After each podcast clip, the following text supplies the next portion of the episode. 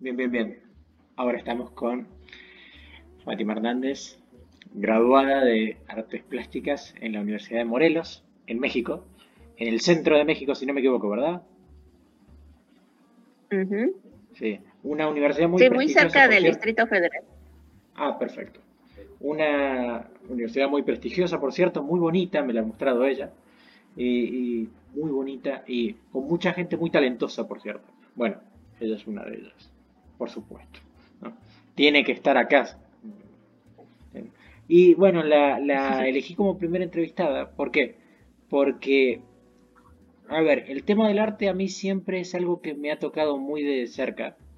Y es como que como que siento que el arte también influye a la filosofía y cómo pensamos, porque son cosas que la gente no suele juntar en su mente, pero van juntas, porque para mí el arte es como una consecuencia eh, eh, de lo que uno piensa, es como la, la, expresión de lo que uno piensa o siente.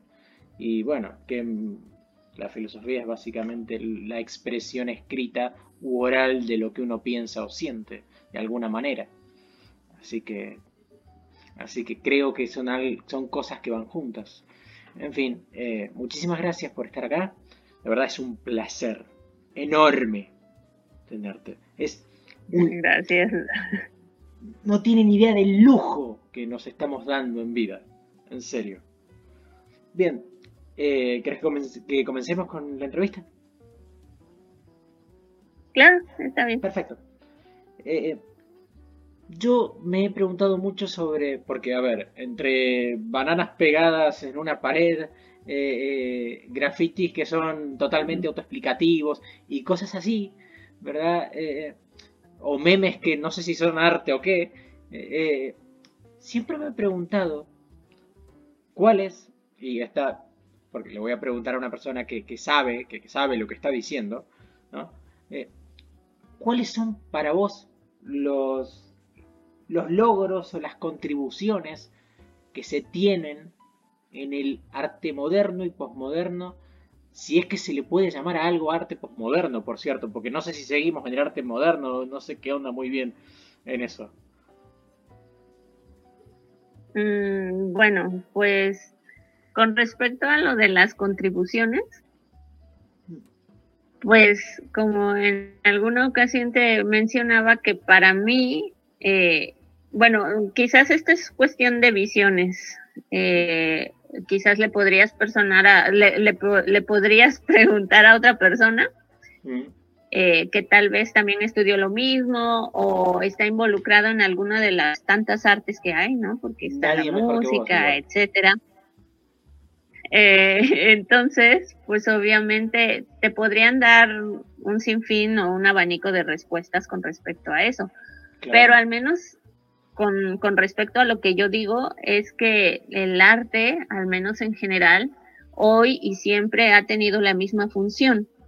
Bueno, para mí, ha tenido siempre la misma función, que es como un apoyo y incluso como lo diría como la columna vertebral de absolutamente todo para y, que justo siempre aparece o, el arte tiene siempre sus clímax en momentos en que es necesario. Sí, eh, es que el arte viene a cumplir con una necesidad que tenemos todos los seres humanos eh, cuando estamos en un momento de crisis. Es, es justo precisamente como, como un, eh, viene a acompañarnos como en un proceso de sanación colectiva. Entonces, es por eso que, que, por ejemplo, ¿no? Eh, el renacimiento o, este periodo, ¿no? Eh, el arte fue muy importante porque venía a cumplir con cierta función. Lo mismo con el barroco, lo mismo con el arte moderno, lo mismo, lo mismo con, con el arte posmoderno, lo mismo con el surrealismo, lo mismo con el muralismo en el caso de México, ¿no? Entonces siempre, siempre van a haber este, eh, las abstracciones, por ejemplo, todas las, todas las vanguardias, pues obviamente vinieron a cumplir justo con, con una función para poder ayudar a, en ese momento a la sociedad eh, a, poder eh, procesar un momento de crisis y un momento de traumático, porque porque precisamente por eso es que es tan importante.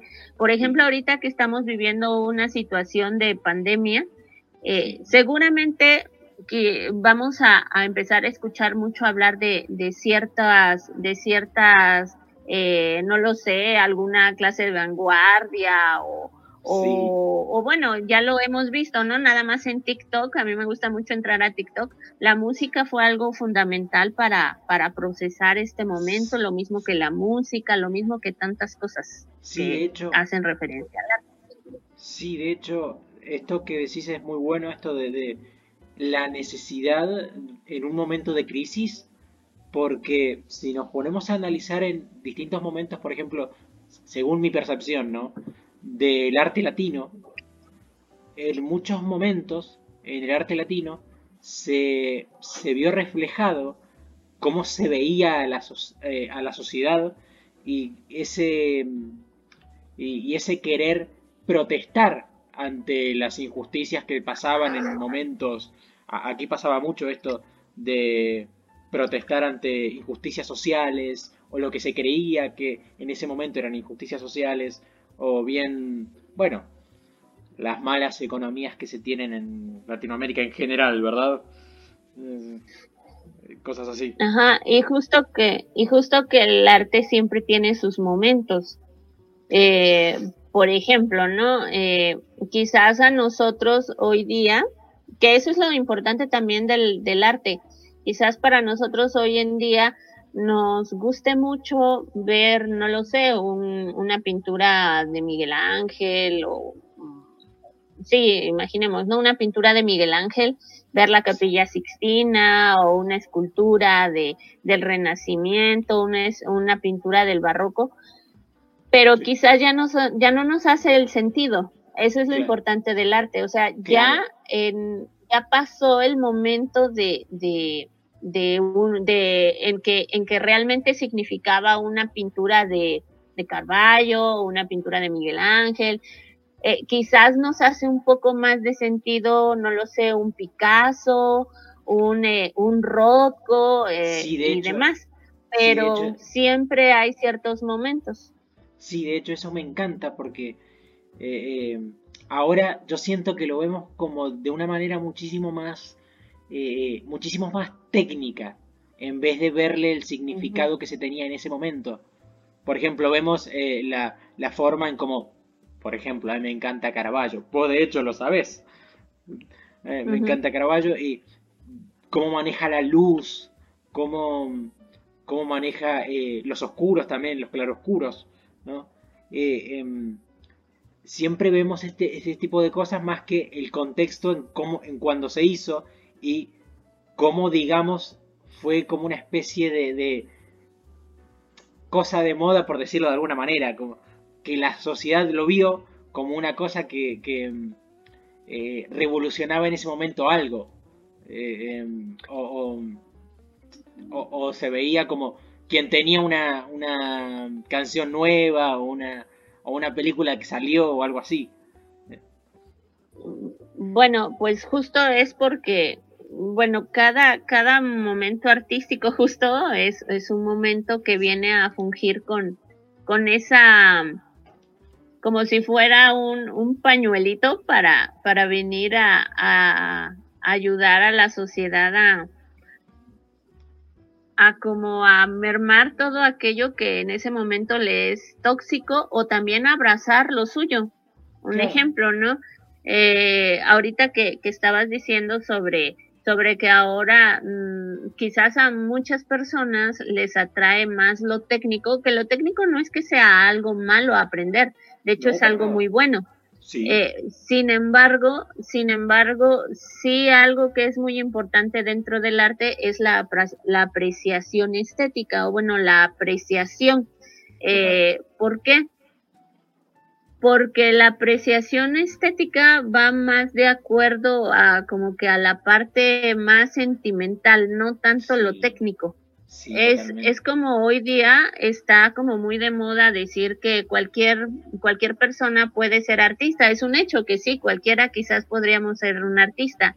Mm. Sin embargo, no nos damos cuenta que hoy día la, la, educación artística, la que se da en la escuela, mm, bueno, yo al menos hablo de México, pero aquí en, en México la educación artística puede ser dos cosas, un lujo o también puede ser una forma en la que te puedes, eh, en la que, en la que puedes, es decir, un pasatiempo, ¿no? Entonces, generalmente cuando una persona se ve aptitudes de técnicas, aptitudes técnicas en, en cuanto a dibujo y pintura, se piensa que con que tú sepas hacer un rostro eh, con las medidas correctas, un cuerpo y demás, con eso es suficiente, pero no, o sea, no.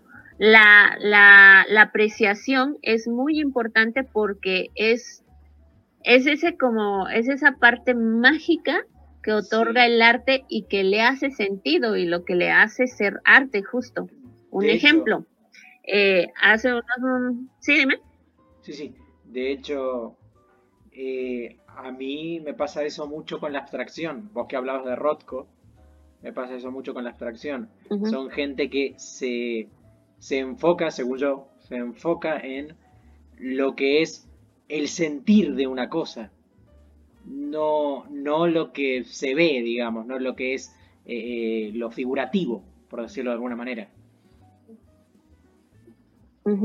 Y eso es porque otra vez volviendo a que el arte llega en un momento, en un momento particular. La obra de Rothko, asimismo como, como la obra de muchos, de muchos eh, eh, vanguardistas, en su momento llegó justo por esa necesidad.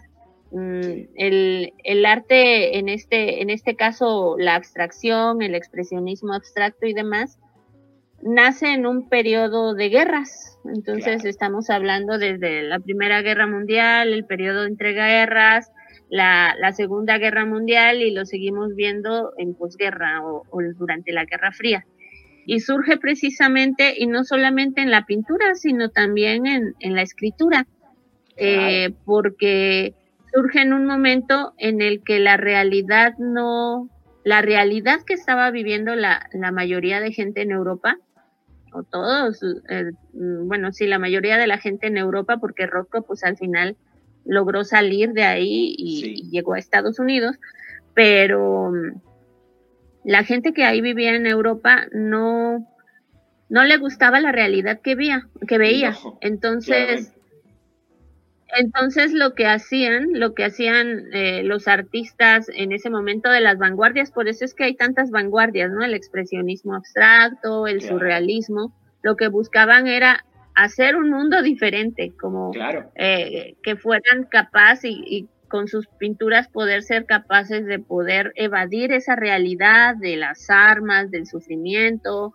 o, o finalmente hablar de ello también, o finalmente hablar de ello también pero, pero de una manera en la que se pudieran desahogar. Y esa es la función del arte. Y con eso me estaba acordando de una, de una eh, exhibición que armó Hitler, ahorita me estaba acordando de una exhibición que, que armó Hitler, y que al mismo tiempo apareció otra exhibición que tuvo más éxito que la que, que, la que armó Hitler, ¿no? que fue la de el, el, arte degenerado. Sí.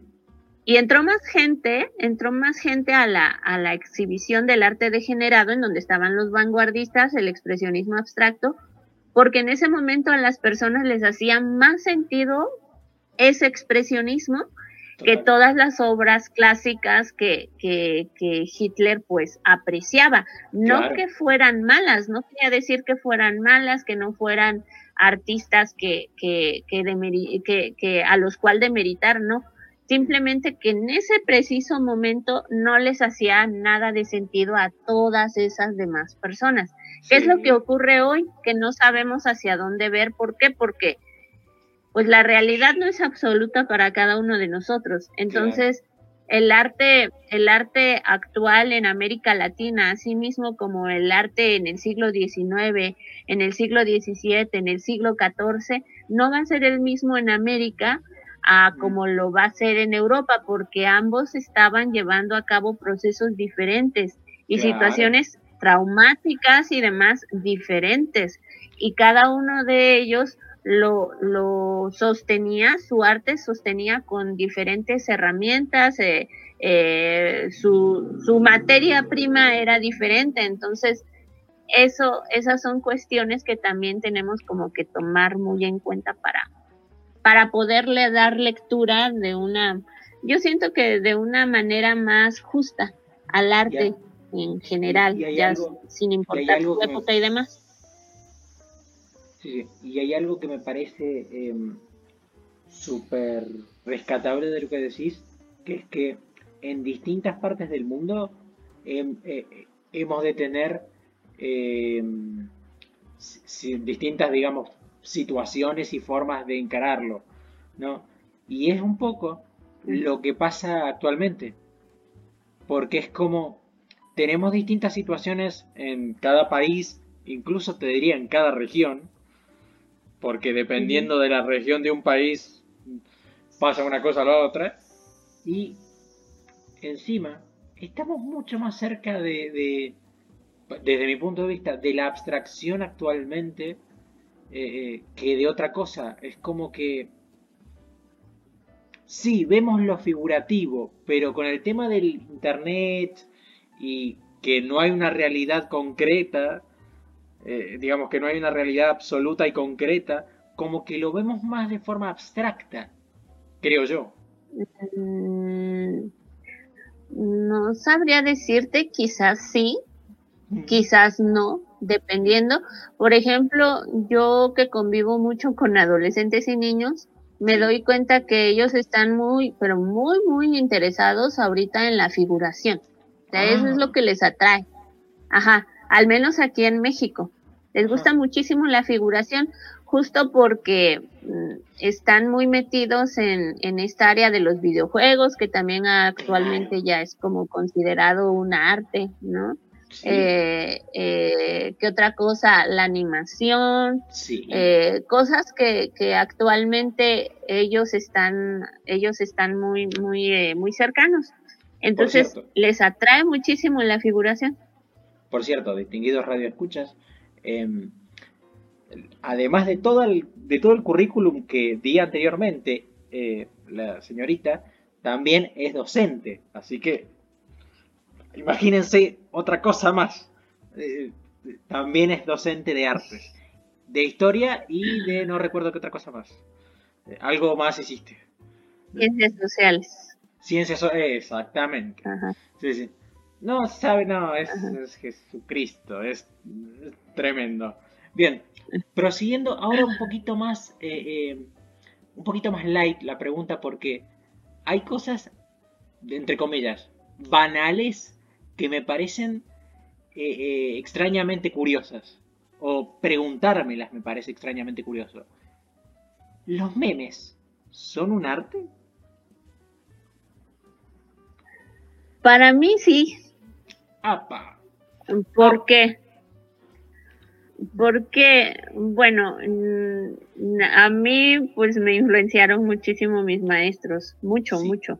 Y recuerdo, recuerdo a uno de mis maestros, al cual quiero muchísimo, se llama Juan Carlos Bermúdez, es un grabador muy bueno, eh, colombiano, si quieren revisar su, su trabajo, es muy bueno.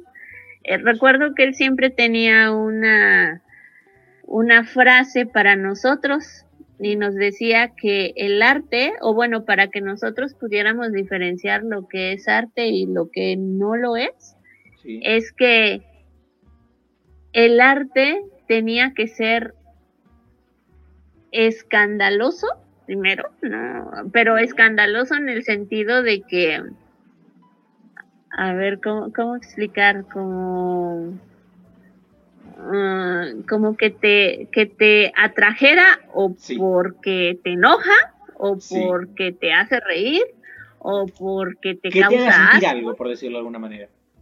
Ajá, que te provoque. Más bien esa era la frase, que el arte es provocador. Entonces, si te enoja, algo está causando en ti. Si te gusta, algo está causando en ti. si te, si te enoja, si, si te da asco, todo eso, eso significa que, que realmente está haciendo su función. Entonces, yo creo que los memes sí son un, una forma de, de hacer arte, porque justo también, al menos aquí en México, los memes son utilizados como una, una manera de, de, de, de como, como de desahogarse. Aquí, no sé si ustedes han escuchado, pero, pero acá, pero acá tiembla mucho, ¿no? Entonces, generalmente cuando hay alguna tragedia, pero las tragedias más cercanas a México son los terremotos. Sí. Entonces, cada vez que hay algún terremoto, memes, memes para todo. ¿no? que si te enoja un político o algo así, memes, memes para todo. Y, y, ahí es en donde se logra, se logra alcanzar la chispita eh, que tiene la gente para, para poder, este, pues librar algo que pueda estar causando molestias o alegrando también, ¿no? Entonces, es una respuesta a lo que ocurre, pues sí, es un mensaje a través de él, pues sí. Eh, y, pues para mí eso, eso es arte, o sea, para mí lo es, entonces sí, para mí al menos sí. No sé qué dirán otras personas, pero yo sí. Bien, eh, prosiguiendo, prosiguiendo. A ver, yo siento que mucho del arte eh, plástico e incluso de otras artes como por ejemplo eh, la música, beben mucho del pasado. Es decir, hacen muchas cosas que se hicieron antes. Es como que me voy a repetir, más que el ajo. Y para vos, ¿qué, ¿cuáles crees que fueron las mayores influencias que se ven actualmente en el arte?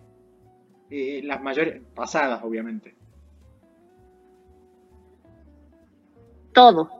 ¿Por qué? Porque somos muy diversos, ¿no? Entonces, el arte posmoderno, posmoderno justo es eso, es, es reapropiarse de, técnicas, de imágenes, de, bueno, un sinfín de situaciones eh, que, que, ya pasaron, ¿no? Que fueron utilizados eh, en algún momento importante o no de la historia de, del arte. Sí y retomarlos. Un ejemplo, aquí en México es, es muy común que ahorita muchos artistas o, la gente que está en general interesada en el arte, eh, en el campo de la pintura, ahorita como que a la, a la gente le atrae mucho el uso del pigmento. ¿no? Antes, pues los murales prehispánicos, pues obviamente eh, las técnicas prehispánicas ahorita pues están volviendo a retomar. Yo, por ejemplo, ¿no? Un, ejemplo, eh, a mí me enseñaron algunas técnicas prehispánicas y yo sé que muchos de mis compañeros o de mis eh, ex compañeros pues utilizan en su en su quehacer pues técnicas prehispánicas pero las traen a la actualidad. Imágenes más actuales con o sea, como que lo reinterpretan. Hay una reinterpretación de temas también del pasado.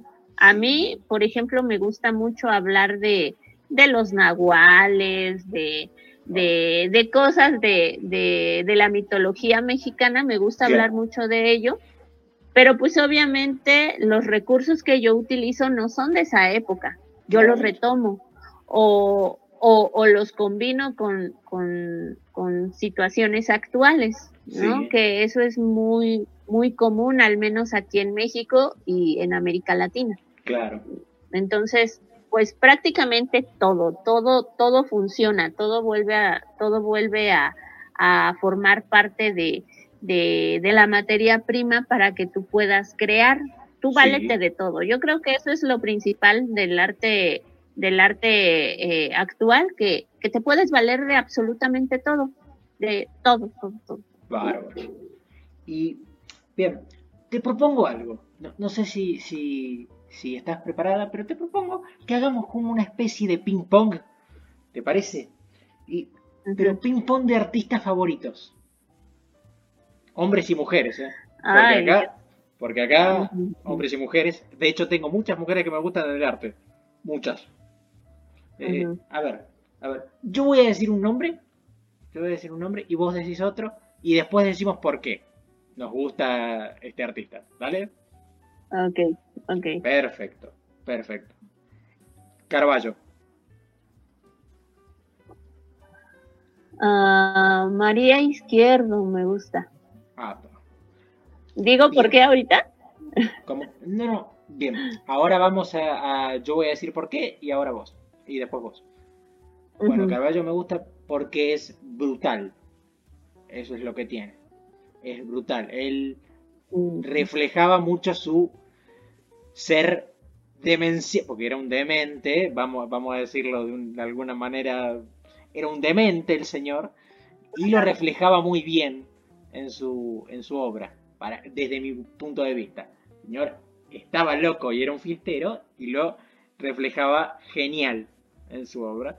Además de que su obra tiene una carga muy... A ver, yo no sé si decir que era emocional, porque emocional me suena a lágrimas, pero emocional de la otra manera, emocional de, de eh, me he tomado 40 mil litros de speed, hermano, no puedo más. ¿Está bien? No, no, no, sé qué, no sé qué hacer con mi vida. Porque para mí era eso. ¿Sí? Eh, no sé si puedo agregar algunas cosas de Carballo. A mí también me gusta mucho Carballo. Por favor. Eh, bueno, Carballo, tal vez a lo que te refieres es que sus pinturas eran como muy viscerales. De hecho, las temáticas que él, que él tomaba eran, bueno, que tomaba y que también lo hacían tomar, eran, eran trágicas. De hecho, era muy melodramático justo por eso. Mm, todas sus pinturas parece que estás ante una obra de teatro con toda y su escenografía, los claroscuros y todo ello. Eran justo, ajá, o sea, era, era, era muy teatral él. Total. Por un sentido en particular. Eh, él viene a, a, a, surgir como personaje dentro de, del arte en un momento muy importante de la historia. Bueno, también por eso es que a mí me, me, me gusta mucho Carballo. Sí. Porque justo aparece en un momento que de, de un quiebre, un quiebre religioso, un quiebre espiritual en, en Europa, ¿no? Sí. Eh, todo esto venido por unas decisiones o, bueno, unas muy malas decisiones tomadas por el Papa León X, fue. Eh, León X era, si mal no estoy, era miembro de una de las familias más adineradas de Europa, que eran los Borgia. Claro. Entonces, eh, León X, León X decidió que quería, que, bueno, Mm, él no tenía, ¿cómo le dicen? Como eh, la... O sea, él no tenía la intención de, de, ser papa por, por, un bien común o por traer algún bien a, la feligresía y al pueblo. Más bien era por fines económicos. ¿no? Entonces, eh, recuerdo que según esto, eh, León X decide vender las indulgencias al pueblo. Las indulgencias son esto de que cuando tú vas a la iglesia y, te confiesas con el Padre, pues el Padre te, perdona en el nombre de Dios. Entonces León X se le ocurrió que iba a, a vender esas indulgencias. Y ahí es en donde se viene la separación, ajá, se viene la separación de, las, de la Iglesia Católica, aparece Martín Lutero y la Iglesia Católica comienza a perder feligreses. Y entonces mandan a traer a Carballo, fue uno de los que mandaron a traer a Carballo para que pintara las, las iglesias, ¿no? Y que, y que, y que pudiera atraer a la gente. Entonces, Carballo lo primero que hace es justo eso, tratar de atraer a las personas haciendo la santidad humana. Eso es muy, muy, muy parecido a lo que sucedió durante el Renacimiento, porque en el Renacimiento lo que sucede es que al hombre lo hace en el centro como del universo. El hombre renacentista era eso, que a través del conocimiento y de todas estas cosas, ¿no? Eh, pues podía llegar a ser divino. La divinidad se alcanzaba a través de la razón, ¿no? y eso, pues, Ajá, sí, de hecho sí, es muy, muy, muy filosófico. Bueno, pues algo parecido sucedía, ¿no? Durante, durante eh, el periodo aquí con, con Carballo. Y, y tiene una, una carga muy poderosa toda su obra porque te está hablando de, de apóstoles, de los elegidos por, por Jesús, por Cristo, ¿no? Sí. Que no precisamente los, había, los hacía ser como unos santos, sino que mostraba la peor parte del ser humano, fueran santos, eh, en este caso dentro de las iglesias, ¿no? Porque estamos hablando de su obra dentro de las iglesias, o no, no, no los presentaba como, como unos santos, sino que verdaderamente mostraba lo que es un ser humano y eso y eso es importante. Entonces es un momento histórico bastante importante, el cual representa Carballo. Y es también por eso es que a mí me gusta tanto. Y, pues ahora te toca. Ah, sí. Este, bueno, tengo que decir por qué. Sí. sí. ¿no? ¿Por qué? Y bueno, María Izquierdo me gusta porque eh, es, bueno, fue una pintora una pintora mexicana que justo la hizo famosa Diego Rivera. Seguramente ustedes han escuchado hablar de Diego Rivera. Mm, Diego Rivera fue uno de los muralistas mexicanos más importantes. El muralismo en México surgió en un momento igualmente histórico muy importante. Es decir, otra vez el arte nace de una necesidad. Y, y entonces, pues María Izquierdo era una pintora muy talentosa, muy, muy talentosa, que su temática principal era el, el, lugar que estaba ocupando la mujer mm.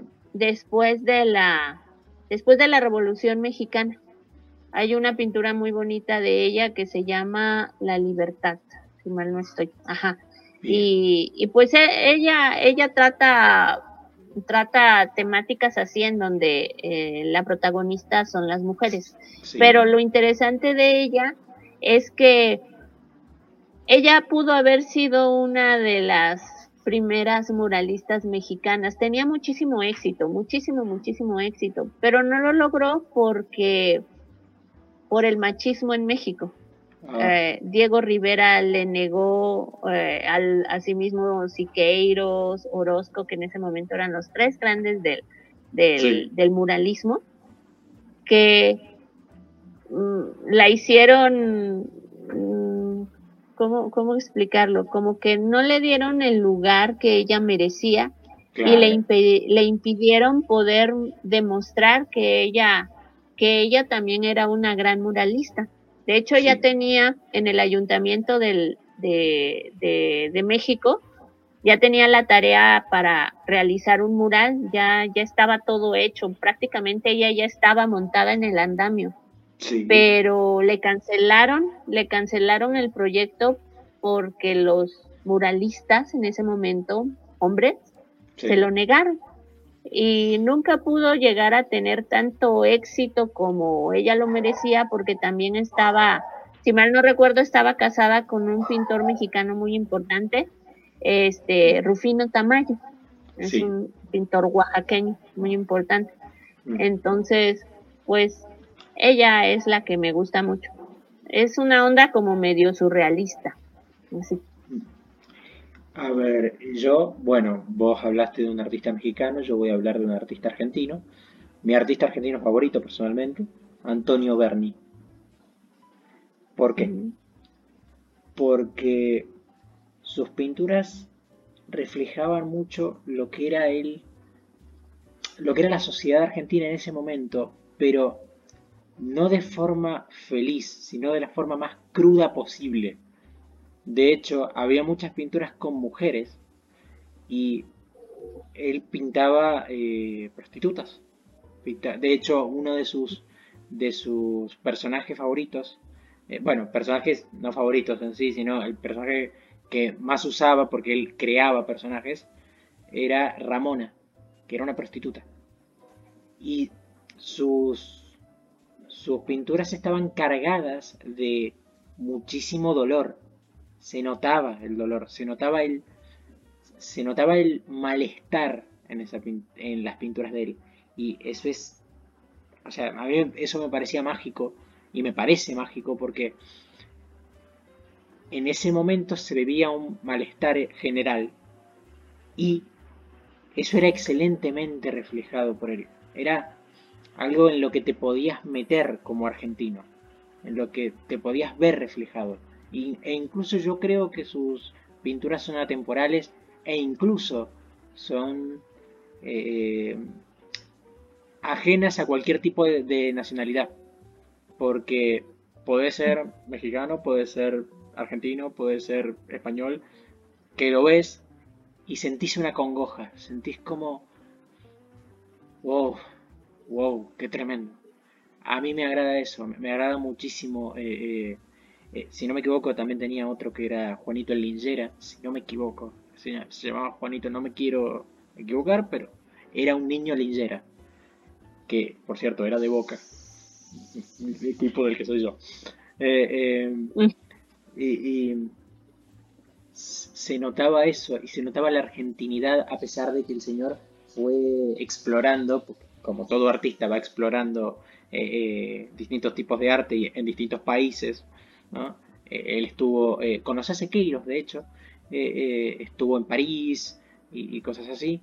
Eh, em, y a pesar de eso, él es, él es muy argentino y se nota lo argentino que es. Eso me, hace conectar mucho con él. Ahora vos, uno y el por qué. Uno y el por qué. Ok. Este, pues sería Remedios Varo. Ah. A mí me gusta mucho el surrealismo. Me encanta. Entonces, Remedios Varo me gusta y además porque me gusta el chisme. igual me voy a enfocar más en, el chisme. Venga. Muchos dicen que, que Remedios Varo odiaba a Frida Kahlo. Y Frida Kahlo odiaba a Remedios Varo. Pero no se sabía bien el por qué, así como exactamente el por qué no, no, no se sabe. Pero hay algunas cuestiones, hay algunas cuestiones que podrían indicar el por qué, pero, o sea, el por qué en sí nadie lo sabe. Por favor. Y muchos dicen que era porque, porque, bueno, seguramente ustedes han visto fotografías de Frida Kahlo. Frida Kahlo se vestía con trajes típicos mexicanos, se vestía de teguana, se vestía con huipiles. Un huipil es un vestido tradicional mexicano, es como, pues sí, es un vestido largo con bordados, con bordados autóctonos. Bueno, pues ese tipo de ropa la utilizaba Frida Kahlo, pero lo empezó a utilizar justo cuando ella tenía esta necesidad de que Diego Rivera la quisiera.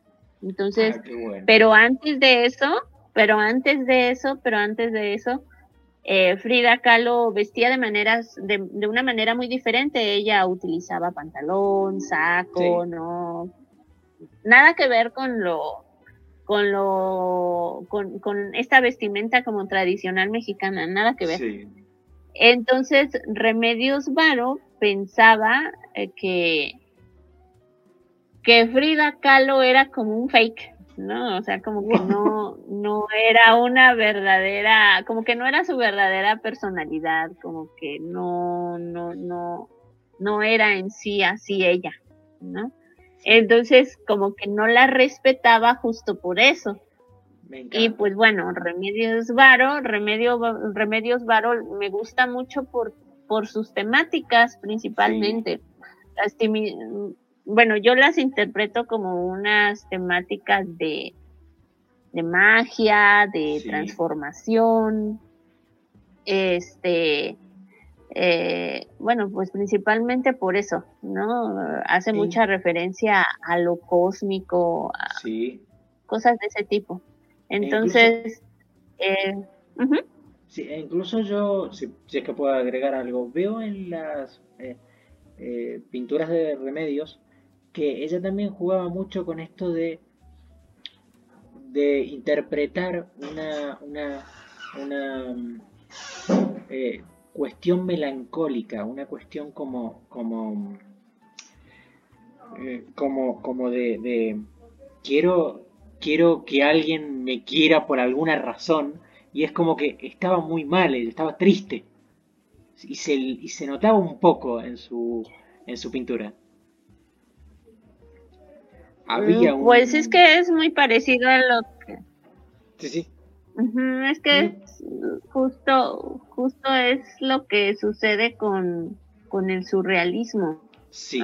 por, ejemplo, está otra artista también, este, Leonora, Leonora Carrington. Sí. Que de hecho muchas personas le confunden entre Medios Varo y Leonora Carrington. Es muy, muy bueno eso. No, Ah, o sea, es, es muy parecido. Más bien, es que, bueno, yo voy a decir, ajá, no sé si estás levantando la mano. No, no, no, no, no está bien. ¿No? Ah, este, eh, es que es percepción, ¿sí? No, esto no lo leí en ninguna parte, esto es lo que yo pienso. Mm. Yo siento que las, por eso es que hay muchas mujeres surrealistas, al menos en México. Sí. Porque el surrealismo tiende a ser muy femenino. Sí. O sea, al menos aquí en México, no sé en algunas otras partes de América Latina, yo creo que América Latina podría compartir esa parte. Sí. Bueno, también en Europa, pero yo, yo creo que está como que más más metido en la cultura mexicana que las mujeres están muy allegadas a lo mágico, pero no así simplemente al pensamiento mágico, sino a la, entre comillas, manipulación de la magia. Las mujeres están muy, muy, muy, muy cercanas a eso, es parte de la cultura por ejemplo, las limpias, todo esto que, que está involucrado con lo mágico, con lo etéreo, con, con, con sí, ese tipo de cosas, está muy ligado a lo femenino. Entonces es muy común que las mujeres en México al menos fueran surrealistas, más que los hombres. O sea, el surrealismo es un movimiento prácticamente, al menos para mí, femenino. Sí, de hecho. Pero no sé. Ajá.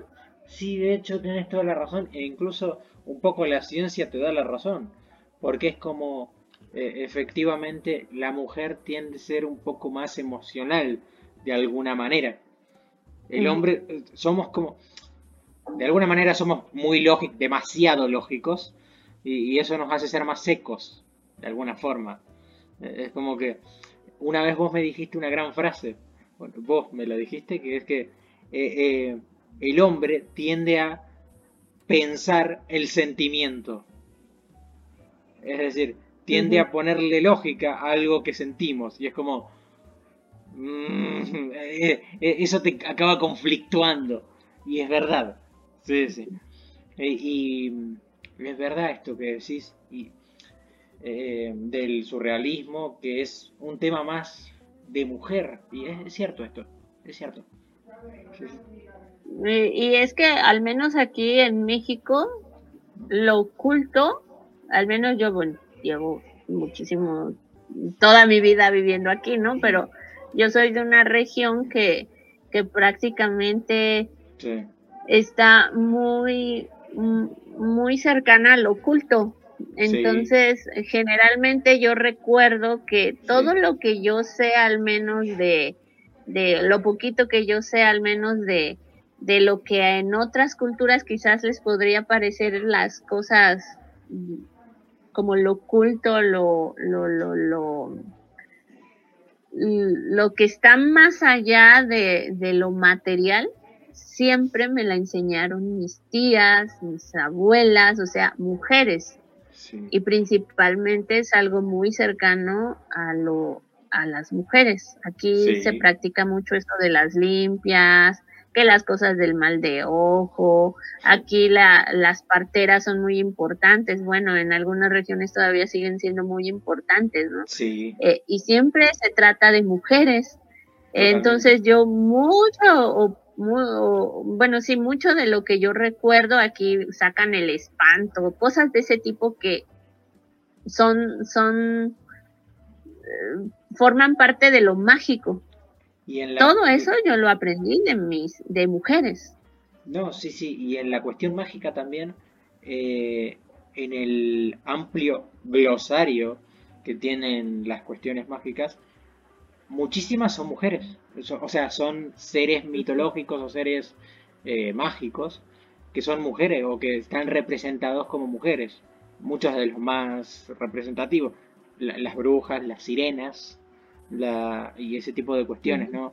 Eh, de hecho, incluso eh, siento que a veces el arte, sobre todo incluso el arte medieval, quería como hacer mujeres que sean algún tipo de cosa eh, mágica y demás, para que se vea mejor, para que se vea más estético, de alguna manera.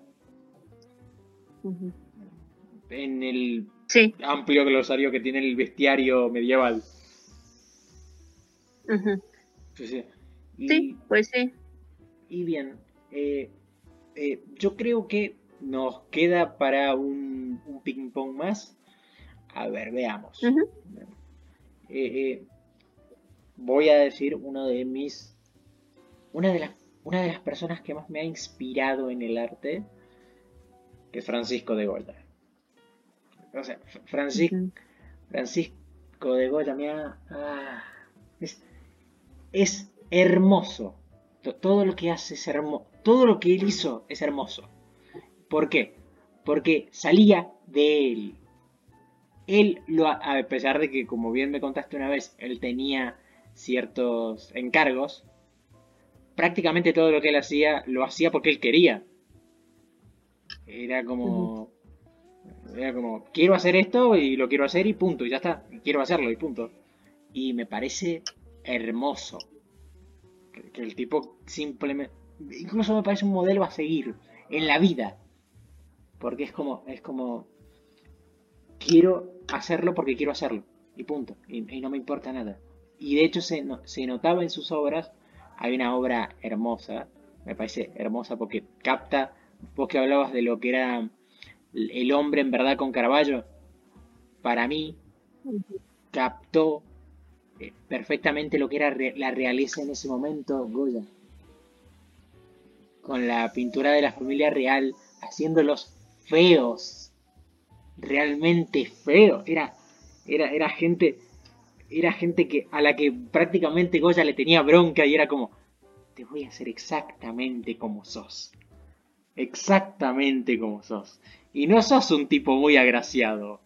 Porque vemos pinturas anteriores y nos damos cuenta de que la gente, o sea, no sé si te pasará a vos que es algo muy gracioso, que vemos pinturas de siglos pasados y, pareciera que eh, el retratado le dice al retratista, haceme bonito, haceme lo más bonito que puedas. Y, y eso me parece una preciosidad, es hermoso. Eh, em, así que para eso... No, no, no, no, no, no hablo de Velázquez. Aquí me pone una... para interrumpirme. No, no hablo de Velázquez. Hablo de Goya. En una que hizo del rey y la reina o algo así, no recuerdo. Tengo, tendría que chequear, pero eh, eh, algo de la figura real. Hermoso, hermoso. Para mí, él, o por ejemplo, cuando él hizo. Sí, sí, cuando él hizo el Acrono, devorando a sus hijos. Ah, sí, ese sí es de Goya, ajá, ese sí lo recuerdo como Goya. Es una pintura tan... A ver, para el momento en que se hizo, eso es tan censurable que básicamente te podrían matar por eso. Es como... Eh, eh, es muy censurable, ¿sí? Eh, y además de que Goya no solamente que fue pintor, sino también fue grabador. Sí. Tiene unos grabados, a ver, me acuerdo, este... los, la- no, las los algo de la guerra se me fue la- el nombre los caprichos y los algo de la guerra se me fue su nombre ahorita Sí, eh, por completo algo. pero este ajá pero ajá además de que eh, si mal no estoy está aquel grabado que dice el sueño de la razón el sueño de la razón produce monstruos Sí, sueño de la razón produce monstruos. Esa, ese es grabado de Goya, ¿no? Sí. Entonces, eh, pero bueno, además de eso, no sé qué tan, qué tanta visión tendría ya, ya al final Goya de, de su propio trabajo y de la realidad, porque mm, él, él se estaba muriendo, él, Sí. él se estaba intoxicando cada vez que pintaba. Entonces, sí. Recuerdo, si mal no estoy, que también él pues tenía ya problemas psiquiátricos, pero todo a raíz de la misma pintura, Claro. ¿no?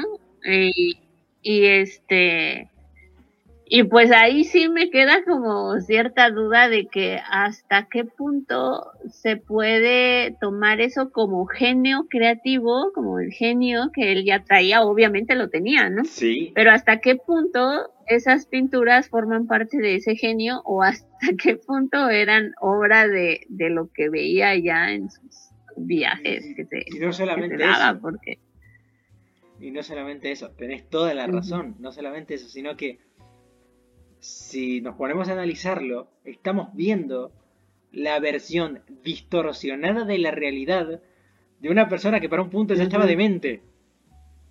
Y es, y es eh, eh, absolutamente maravilloso, es la mejor expresión de estoy demente, chabón.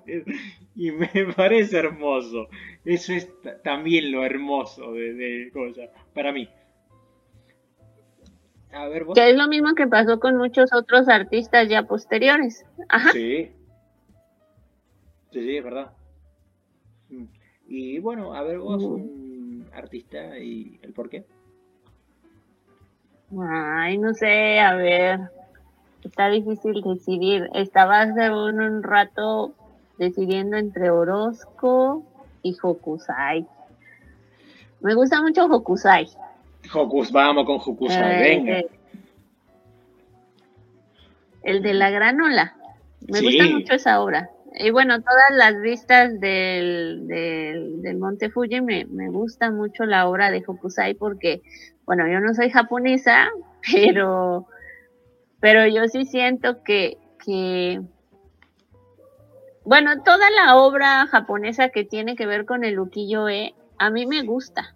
O sea, Sí. independientemente de lo que haya hecho y lo que no hizo Hokusai, siento que, que hoy día quizás Japón añora eso, Oh, quizás. totalmente. porque creo que, que, que Japón ahorita lo que tiene es esa necesidad justo de, de poder dar un respiro, ese respiro que durante ese periodo Edo quizás se lo daban hasta incluso en exceso, ¿no?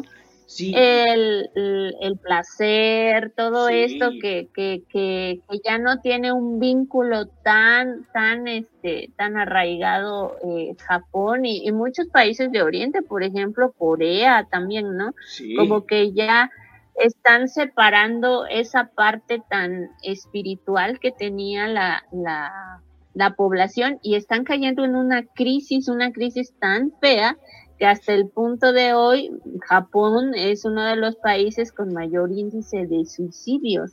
Y yo creo que tiene que ver mucho con ello. Sí, no solamente eso, sino que además, eh, pienso yo, yo, a mí me gusta mucho ver anime, me encanta, Ajá. me encanta ver anime y veo que en el anime se sirven muchísimo de cuestiones mitológicas que supieron representar gente como Hokusai. Por ejemplo, eh, hay obras de Hokusai que representan a demonios, a Onis, si no, creo que se le llamaba de esa manera. Sí, Onis Sí. Creo que sí, no me recuerdo. son, no, son, sé. son, son hermosos. Y, y, a ver, y se sirven de una imaginación tan bonita y tan etérea como era el, el, el arte asiático, que era tan de vamos a hacerlo todo que parezca masticable, básicamente, porque era tan achuchable todo, tan abrazable y, a la vez tan raro que yo creo que en el anime se sirven mucho de esa técnica para crear personajes o poder crear eh, cuestiones que se puedan eh, extrapolar a un mundo fantástico, pero, como bien decís, cayeron en la crisis de que ya no hay nuevas formas de hacerlo, ya me estoy repitiendo, porque ya lo he acabado al pobre Hokusai. Y necesito a alguien más. Necesito gente, necesito nuevas concepciones. Y es que, eh, pues, Japón tiene una, bueno, yo, yo sí creo en esta herencia, como en esta, eh, esta herencia psicológica. Sí bueno, yo, yo lo, lo siento, al menos en mi país, que sí, las generaciones de hoy día traen una carga, una carga así inmensa, eh, y, para mí eso es como una especie de herencia psicológica, y a Japón le pasa lo mismo. Sí, y, y esa, esa herencia lo que sucede es que eh, yo creo que en, en este momento, o, o justo, pues sí, en este momento quizás no le estamos dando la importancia necesaria a lo que es el arte en general, ya sea música, danza y demás, porque Japón ha sabido muy bien lograr, eh, como a través del arte, lograr... Eh, Capitalizar. Como no tanto capitalizar, más bien mm, lograr superar ciertas, ciertas ah. cuestiones históricas que han tenido. Por ejemplo, me acuerdo del, del de, bueno, no, del, de la danza Butó, ¿no? Ah. Que, que es una danza que, que como que tiene su clímax ya después de, de la Segunda Guerra Mundial. Y pues tú logras ver la danza y dices, es que están procesando lo que acababa de suceder. Lo mismo, ¿no? Con todo el periodo Edo, o sea, están procesando lo que están viviendo y demás, ¿no? O sea, todo, todo tiene una razón de ser. Yo creo que Japón es uno de los grandes ejemplos, así mismo como Latinoamérica, uno de los grandes ejemplos en el que el arte ha cumplido con su función. Pero ahorita, el arte japonés, por lo mismo que es un, un país tan tradicional, como que yo siento que hay cierto punto en el que en el que no se permiten como ¿Cómo, le mencionan a esto? Como cuando no quieres cambiar un clásico. No sé cómo se le diría esto. Sí, no eh, ejemplo eh, de alguna manera ser iconoclastas, por decirlo de alguna forma. Mm, romper el, romper el clásico.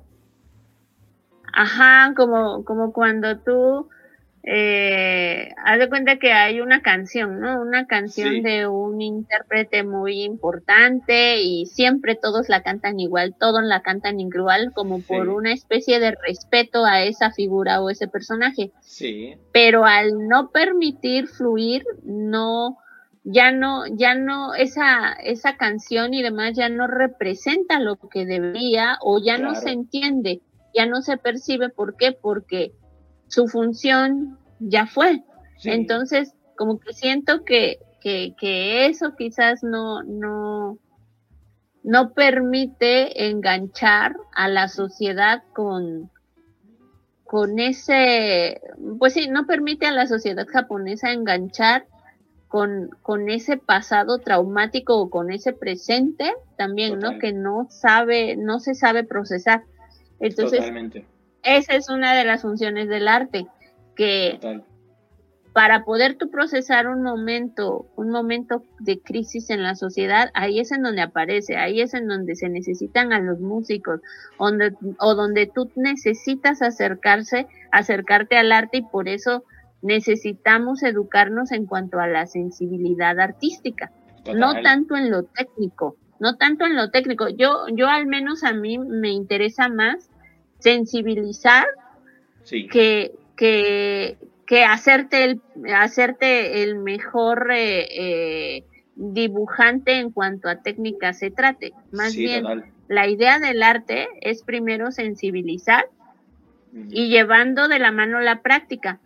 Pero hay personas a los que no les atrae la práctica y yo creo que una de las cosas importantes es sensibilizar o, o, o ayudar a sensibilizarte a que te, a que todo te significa finalmente, ¿no? A que todo te signifique o a que busques que algo te signifique, a que logres compartir el significado que te están eh, como mm, dando. acerca de alguna pintura, ¿no? Entonces, esa es la función del arte y es por eso que hoy día hay muchas personas que no le dan la importancia porque pues el mundo como está tan acelerado, lo que se busca es que todos seamos eh, productivos económicamente hablando.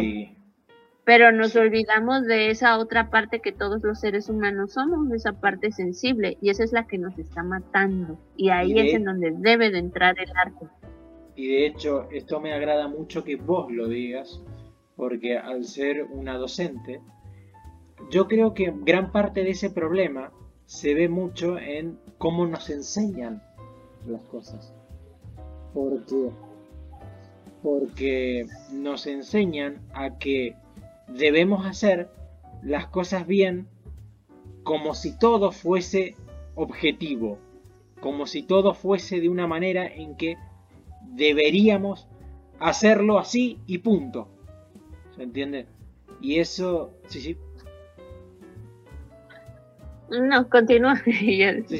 Y eso lo, lo que hace de alguna manera es mediocrizarnos, porque nos hace ser como, como pequeños robots, como pequeños robotitos, que, que no comprendemos, sino que sintetizamos o sintacticamos, por decirlo de alguna manera.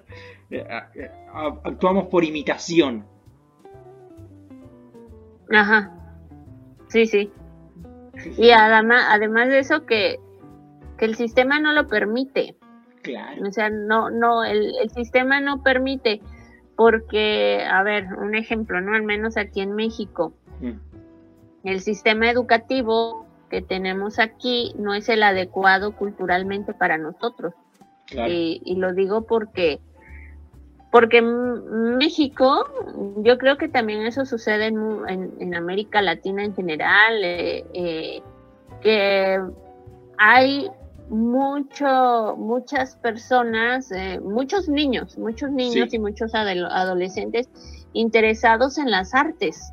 Sí. Pero su interés ahorita no está siendo bien enfocado justo porque el sistema lo que hace es que tú te vuelvas un productor de qué, de lo que sea, pero tú, tú seas parte de, de lo que genera eh, económicamente eh, o, bueno que te vuelvas un, ajá o sea todo todo se enrola en, lo que es el dinero no pero yo lo veo en, en lo que en lo que viene el programa de artes en, en, México, si hay una parte que supuestamente se dedica a la sensibilización, se habla un poquito acerca de estética, pero no te dan el tiempo adecuado ni tampoco los medios adecuados y también las personas, la familia, la, muchas veces las escuelas no, no te acompañan o no acompañan al docente en este sentido de, del de la búsqueda de la sensibilidad de los, de los muchachos. Sí. Porque, por ejemplo, a mí me ha tocado ver, ¿no? No solamente aquí, sino en muchos lugares, que las personas ven una clase de artes o, buscan llevar a un taller de artes a su hijo porque, porque necesitan por un momento deshacerse un rato de él, ¿no? o muchas veces las clases de artes o muchas veces las clases de artes están como como de relleno las clases de música, todo eso es un relleno. Sí, de y, hecho. Y además de eso, se busca que califiquen. A mí me gusta, a mí me, me, me frustra mucho el calificar a mis alumnos.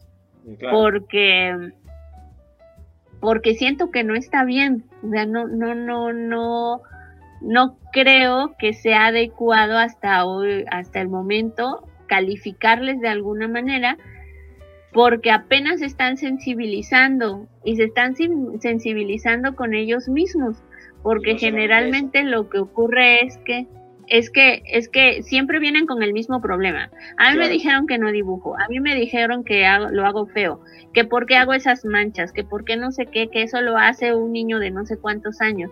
Es decir, están en un en un ambiente poco sensible al arte y ellos, pues obviamente, si les atrae ese tipo de ambiente, sí. tienen que sensibilizarse o como que en una especie de de, de, de, de apapacharse a sí mismos Sí. porque van a salir a un, a un, a un ambiente en donde hasta la misma mamá, el mismo papá les va a decir, ¿y eso por qué lo hiciste? Así no son los así no es un perro, así no es un gato, ¿por qué pintaste de este color? ¿Por qué no lo haces así? ¿Por qué no lo haces así?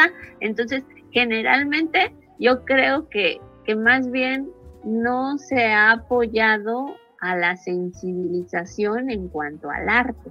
Y eso está en todas eso, creo. partes, en el cine, en todo, pues, ¿no?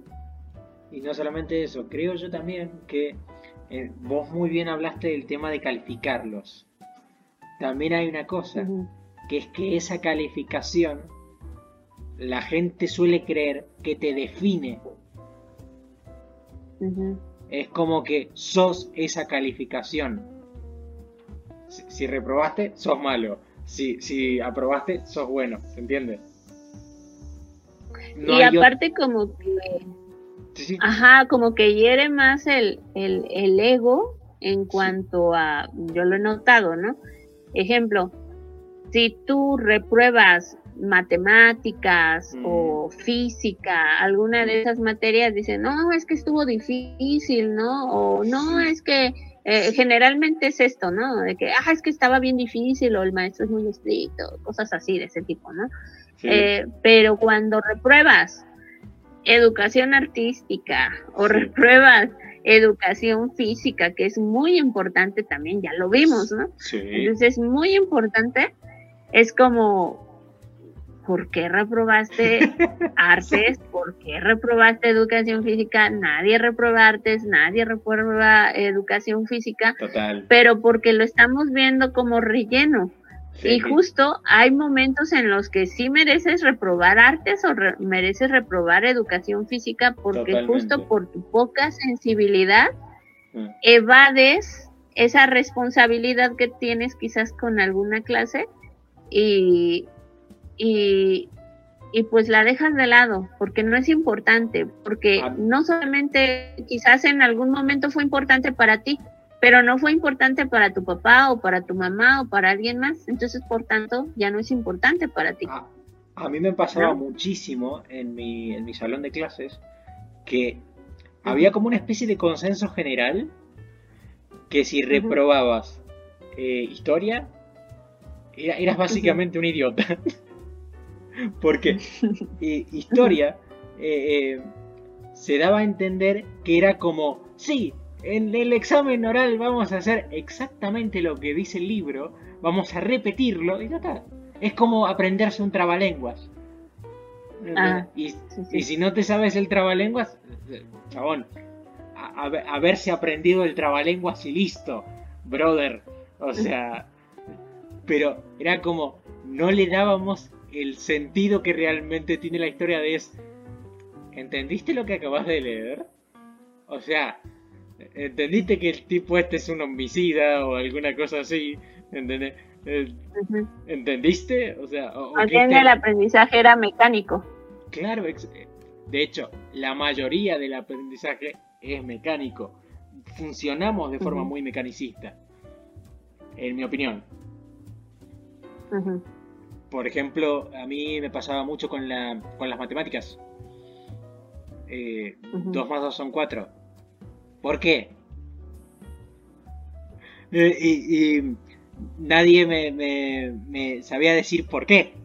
¿Se, entiende? Era como 2 más 2 son 4. ¿Pero por qué? ¿Qué onda?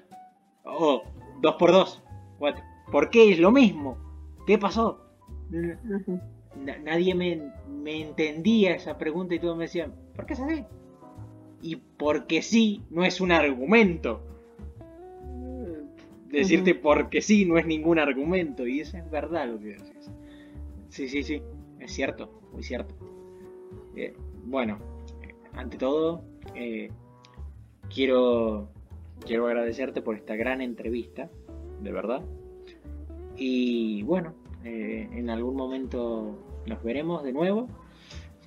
y Gracias de verdad. Esto es un, esto ha sido un lujo, de verdad. Espero que, espero que esta, primera, espero que esta grabación salga bien.